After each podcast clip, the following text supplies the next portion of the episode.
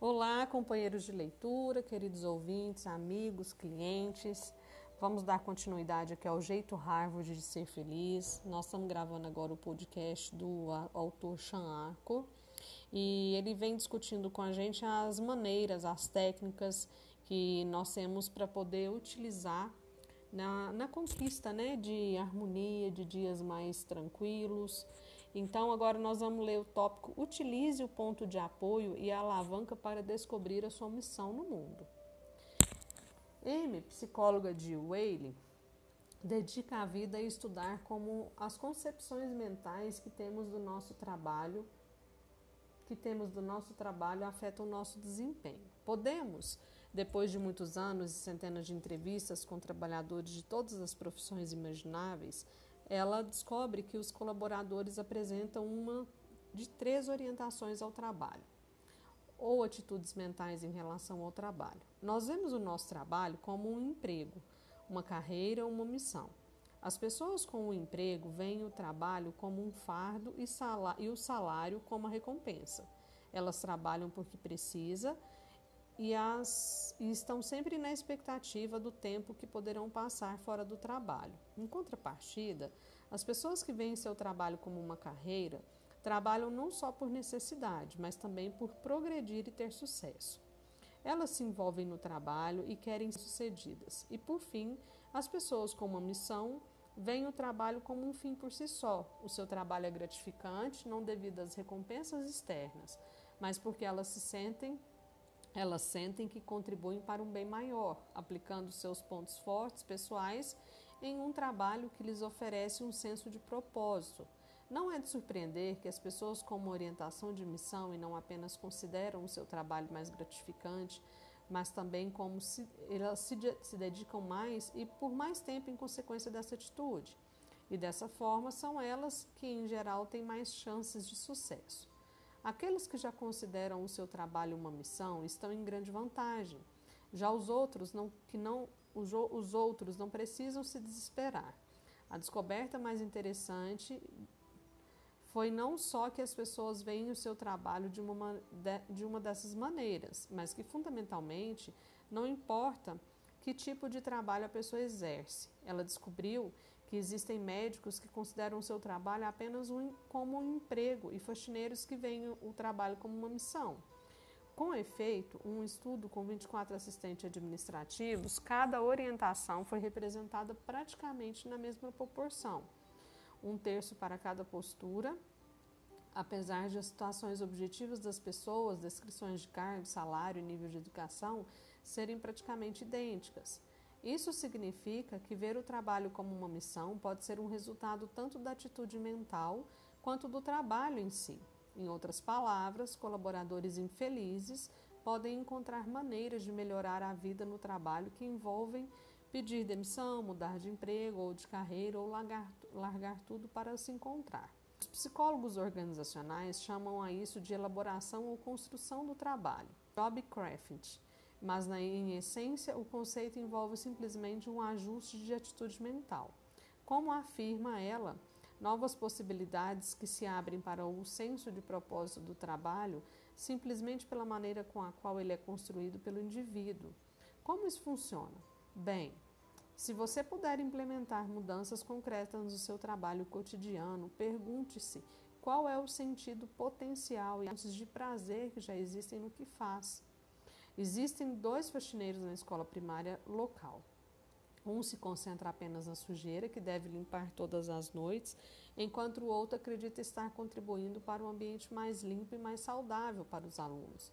Os dois realizam as mesmas tarefas todos os dias, mas as suas atitudes mentais diferentes ditam a sua satisfação no trabalho, o seu senso de realização e, em última instância, o seu desempenho no trabalho. Meu trabalho de consultoria corporativa encorajo os colaboradores a reelaborarem a sua descrição de cargo, transformando-se em uma descrição de missão. Depois peço que eles pensem em como essas mesmas tarefas poderiam ser descritas de maneira a convencer os outros a se candidatarem para o cargo. A meta desse exercício não é representar o trabalho que eles fazem de maneira deturpada, mas sim destacar o senso de propósito que pode ser obtido nele.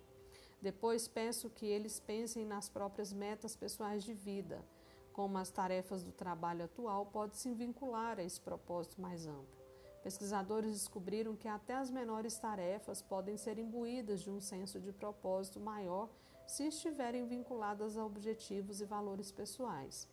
Quanto mais somos capazes de alinhar as nossas tarefas cotidianas à nossa missão pessoal, mais chances temos de ver o nosso trabalho como uma missão. Tente fazer o seguinte exercício: pegue uma folha de papel e no lado esquerdo escreva uma tarefa que você é forçado a realizar no trabalho que aparentemente não apresenta nenhum senso de propósito mais elevado. Pergunte: qual é o propósito dessa tarefa? Que resultado permitirá obter? Trace uma seta apontando para a direita e anote sua resposta. Se o que você escreveu ainda parecer irrelevante, volte a se perguntar: o que, que resultado possibilitará? Trace outra seta e anote a nova resposta. Continue fazendo isso até chegar a um resultado significativo para você.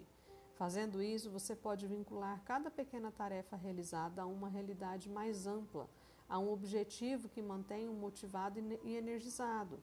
Se você for um professor de direito e odeia as atividades administrativas, trace as suas setas até conseguir vincular as tarefas a algo que faça diferença para você.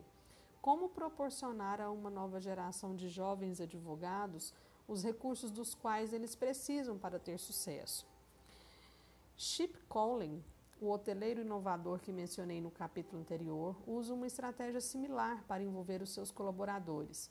Ele gosta de dizer a cada um: esqueça o seu cargo atual. Como os nossos clientes descreveriam o seu cargo caso você escolhesse se basear apenas no impacto que você provoca na vida deles? Quando você consegue criar esses vínculos mais amplos, as suas tarefas corriqueiras não só passam a ser mais suportáveis, como você também as realiza com maior dedicação e, consequentemente, enxerga maior retorno em termos de desempenho. Bom, vamos dar uma paradinha aqui nesse tópico, né?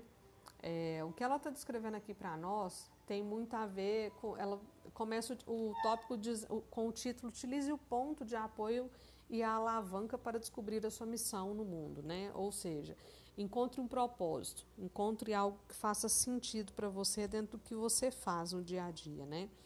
E aí, pessoal, é, se a gente levar isso para a nossa vida diária, a gente extrapola a questão profissional, né? Tudo que eu faço, qual é o propósito, qual é o sentido? Seja é, fazer uma comida para sua família, seja arrumar a sua casa, seja fazer uma caminhada, seja executar o seu trabalho, o que for. É, encontrar uma amiga, qual é o propósito disso? Quando a gente está sem propósito, tudo fica muito automático, né? Victor Frankl, que fala muito sobre a logoterapia, ou seja, é a terapia da razão, né? Ele descreve muito bem isso. É, as pessoas elas precisam encontrar sentido na vida e encontrando sentido, a gente se cura de qualquer enfermidade, qualquer. Seja ela em que nível ela esteja, é possível a cura através do, do sentido da existência, né? E quando a gente se faz essa pergunta, é o que eu estou fazendo? Para que eu estou fazendo? Por quê?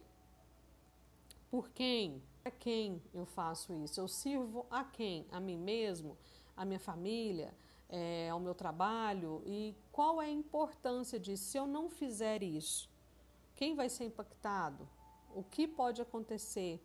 E se eu fizer e bem feito, o que pode acontecer? Quem é impactado, além de mim mesmo, né?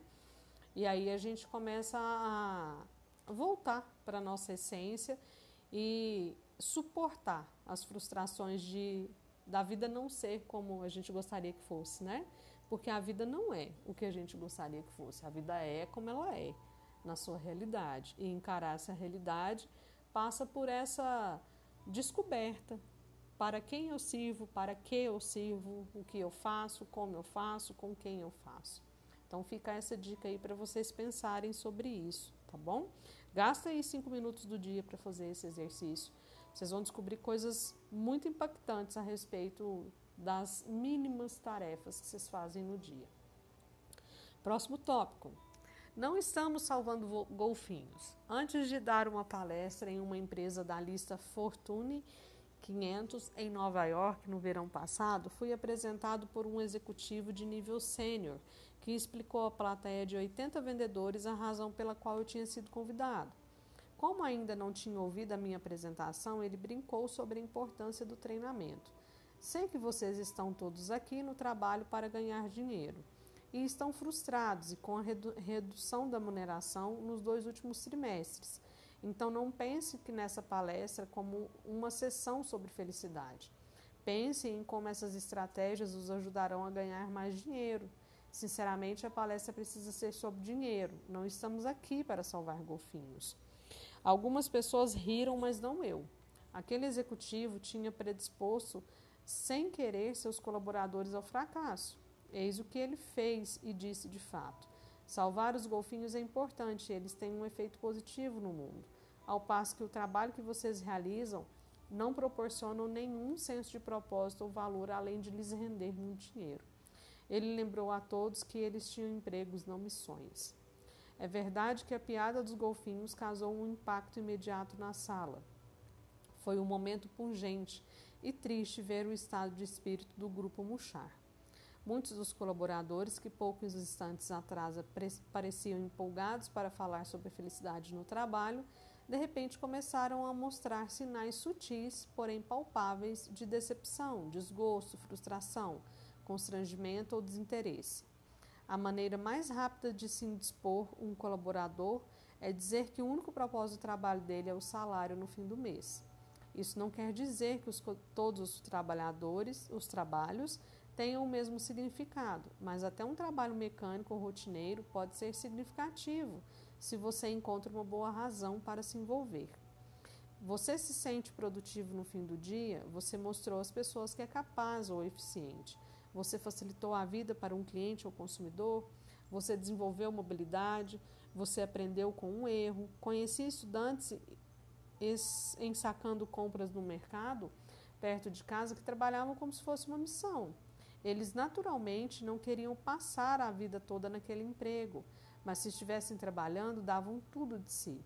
E trabalhei com empregadores que construíram empresas de 100 milhões de dólares e que viam o emprego como um enorme e desgastante fardo. Você pode ter o melhor emprego do mundo, mas se não conseguir encontrar o sentido para ele, não apreciará. Seja você um cineasta ou um jogador de futebol profissional. Essa é a mais pura verdade, viu? o que eu mais vejo nas empresas que eu tenho contato é que o salário ele é motivador no momento da contratação. No segundo mês ele já é frustrante, porque você já se habituou, né? E aí a gente busca reconhecimento, a gente busca sentido, importância no que nós estamos fazendo. Então, se, se, tá, se você hoje que está ouvindo aqui está passando por essa situação de desalento, de descaso, de desânimo com a sua profissão, tente fazer esse exercício que eles propuseram aqui. Tenta encontrar sentido no que você faz. Por que, que você faz o que você faz? E se você não estivesse fazendo, o que você estaria fazendo? E aí, gente, a vida está aí para ser vivida, ela não está aí para ser desperdiçada, né? Então vale a pena a gente dar sentido em cada minuto vivido. Fica a dica. Mude o ponto de apoio e a alavanca das pessoas à sua volta. Como vimos, algumas palavras bem colocadas podem alterar a atitude mental de uma pessoa, e o que por sua vez pode mudar as suas realizações. Para que as camareiras de hotel perdessem peso, bastou uma breve palestra sobre o que elas eram fisicamente ativas. Para que mulheres asiáticas se destacassem em um teste de matemática, bastou um pesquisador lembrá-las de sua inteligência inata. Esses estudos demonstraram que a atitude mental pode afetar o desempenho e também como nós podemos afetar a atitude mental dos outros. Algumas vezes, palavras-chave aqui e ali podem fazer toda a diferença. Imagine então o poder que nós todos temos de influenciar o desempenho das pessoas ao nosso redor, de maneira positiva ou negativa. Por exemplo, quando os pesquisadores lembraram alguns idosos que a cognição normalmente cai com a idade, eles apresentaram um desempenho pior em testes de memória do que aqueles que não foram lembrados disso. Quantos gestores bem intencionados deram um tiro no pé ao lembrar que membros da equipe de seus pontos fracos? Inversamente, como já vimos, quando um gestor expressa abertamente a sua crença na capacidade de um colaborador, ele não apenas melhora o estado de espírito e a motivação, como efetivamente melhora as chances de sucesso do colaborador. Até a maneira como descrevemos tarefas aparentemente objetivas e diretas pode afetar o desempenho das pessoas. Em um experimento elaborado para mensurar a disposição das pessoas de cooperar em diferentes condições, os participantes foram solicitados a participar de um jogo que eles chamaram de jogo de Wall Street e de outro jogo que chamaram de jogo comunitário. Na verdade, os dois jogos eram exatamente idênticos, mas os participantes que foram predispostos a pensar em termos de comunidade se mostraram mais propensos a ser cooperativos do que aqueles que foram preparados para pensar em termos de competitividade, de mercado financeiro. O que esperamos das pessoas e de nós mesmos se manifesta nas palavras que usamos, e essas palavras podem ter um poderoso efeito nos resultados finais.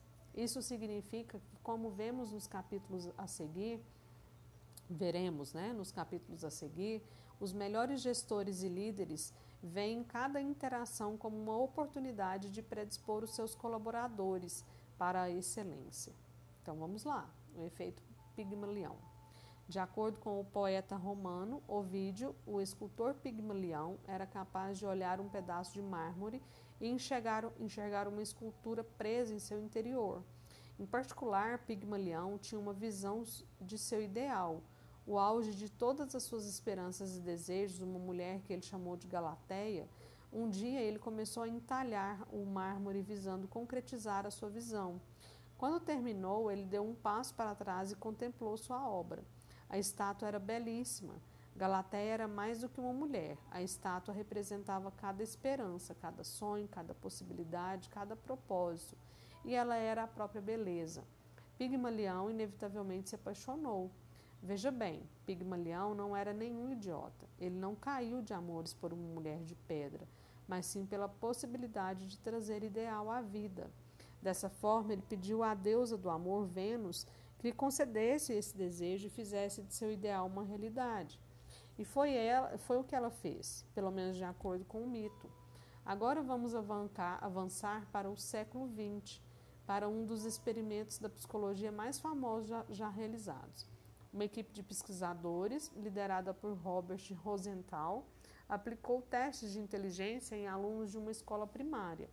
Depois de os pesquisadores disseram aos professores de cada turma Quais alunos, digamos, Sen, Sally e Sara, os dados identificaram como gênios acadêmicos, aqueles que apresentavam maior potencial de crescimento. Eles instruíram como os professores a não mencionar os resultados do estudo a esses alunos e não passar nem mais nem menos tempo com eles. Na verdade, os professores foram alertados de que seriam observados para que os pesquisadores se certificassem que isso não aconteceria. No final daquele ano, os alunos foram testados novamente e, com efeito, Sem, Sally e Sara apresentaram um desempenho intelectual. Essa seria uma história previsível se não fosse a viravolta do enredo final. Na verdade, quando Sen, Sally e Sara foram testados no início do experimento, eles apresentaram um desempenho absolutamente maravilhosamente mediano. Os pesquisadores escolheram os nomes aleatoriamente e mentiram para os professores sobre a capacidade desses alunos mas ao final do experimento eles de fato haviam se transformado em gênios acadêmicos. Então, o que fez esses alunos medianos se tornarem extraordinários? Apesar de os professores não terem dito nada diretamente àquelas criança e, crianças e terem dedicado o mesmo tempo a todos os alunos, dois fatos cruciais ocorreram. A crença de que os professores tinham no potencial daqueles alunos foi expressa, mesmo que de forma não verbal e inconsciente.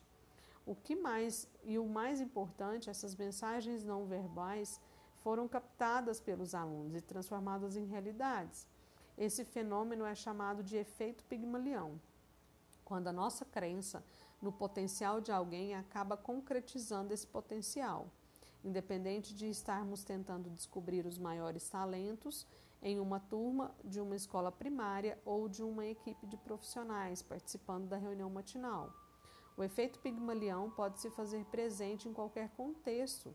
As expectativas que temos em relação aos nossos filhos, colegas de trabalho e parceiros Não importa se essas expectativas são ou não diretamente expressas, podem muito bem se transformar em realidade. Meu Jesus, imagina, pessoal, se a gente sabe dessa dessa capacidade que a gente tem de motivar ou desmotivar as pessoas e a gente começa a utilizar isso.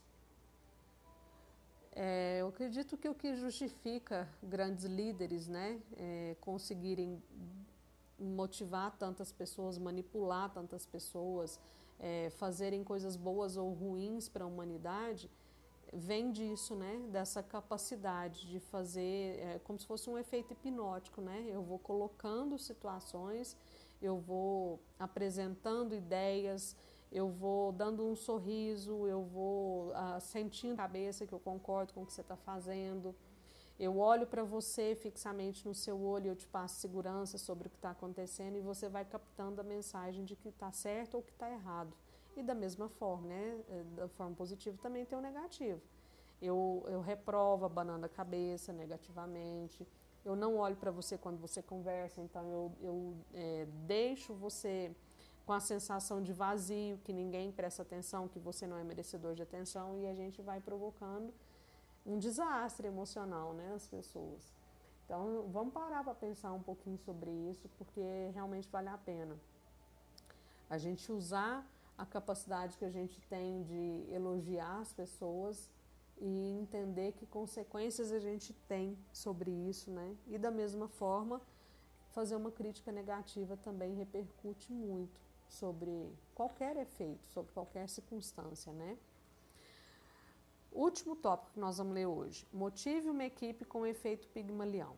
Nos últimos anos de 1960, Douglas MacGregor professor de administração do MIT, ficou famoso ao argumentar que os gestores necessariamente adotam uma das duas teorias de motivação humana. A teoria X sustenta que as pessoas trabalham porque são pagas para isso, e se você não as monitorar, elas pararão de trabalhar. Já a teoria Y sustenta o contrário, que as pessoas trabalham movidas por motivações intrínsecas e que elas trabalham melhor e com mais empenho sem um chefe olhando por cima de seus ombros e elas fazem isso pela satisfação resultante do trabalho bem feito. Quando os pesquisadores tentam estudar o que acontece quando os trabalhadores X ou Y são expostos a líderes com uma visão oposta, eles deparam com um problema bastante revelador. Muitos poucos gestores têm colaboradores que acreditam na teoria oposta. Os gestores que acreditam na teoria X acabam tendo subordinados que requerem constante supervisão, ao passo que os gestores que acreditam na teoria Y tem colaboradores motivados pelo amor ao trabalho. Acontece que não importa quais são as suas motivações.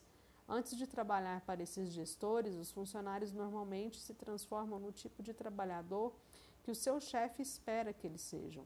Estamos falando de efeito Pigmalião na prática.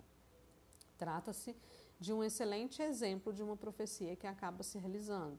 As pessoas agem como esperamos que elas ajam e o que expectativas de um líder em relação ao que ele acredita que vai motivar os seus colaboradores muitas vezes acabam se concretizando. Quanto mais aquele executivo daquela empresa da lista Fortune 500 presumia que os seus funcionários trabalhavam só tendo em vista o salário e no fim do mês e não para salvar golfinhos, mas a motivação deles tendia na direção da teoria X, distanciando-se cada vez mais de um trabalho com um propósito. Com efeito, raramente vi um trabalhador otimista e motivado sob a supervisão de um gestor pessimista e apático. Os colaboradores acabam adotando a mesma visão que os seus líderes. Evidentemente, o efeito Pigmalião pode ser uma ferramenta poderosa nos negócios. Se você for um líder, não importa se lidera três ou trezentas pessoas. Lembre-se de que o poder de influenciar resultados está apenas nas, não, não está apenas nas mãos da sua equipe, mas também na forma como você alavanca a sua equipe. Toda segunda-feira responda essas três perguntas. Será que eu acredito na inteligência e nas habilidades da minha equipe? E elas estão estanques e que podem ser melhoradas com o empenho? Será que eu acredito que a minha equipe deseja se esforçar para melhorar da melhor forma como deseja encontrar propósito e realização no trabalho realizado? E terceiro, como eu estou expressando essas crenças com, minhas, com as minhas palavras e ações no dia a dia? É uma boa pergunta para quem lida com gestão de pessoas, né? Porque o que você pensa sobre a, a sua equipe, sobre a capacidade humana, reflete necessariamente no desempenho desse ser humano que está ali sob a sua supervisão. Ok, vamos parando por aqui. Foi um prazer conversar com vocês, ler, dividir esse momento aqui. Eu sou Vanessa Gonçalves, terapeuta energética, falo aqui de Uberlândia. Vocês podem me encontrar no Facebook ou Instagram, terapeuta Vanessa Gonçalves. Vai ser um prazer, se vocês tiverem alguma dúvida, eu puder contribuir. Bom descanso para todos.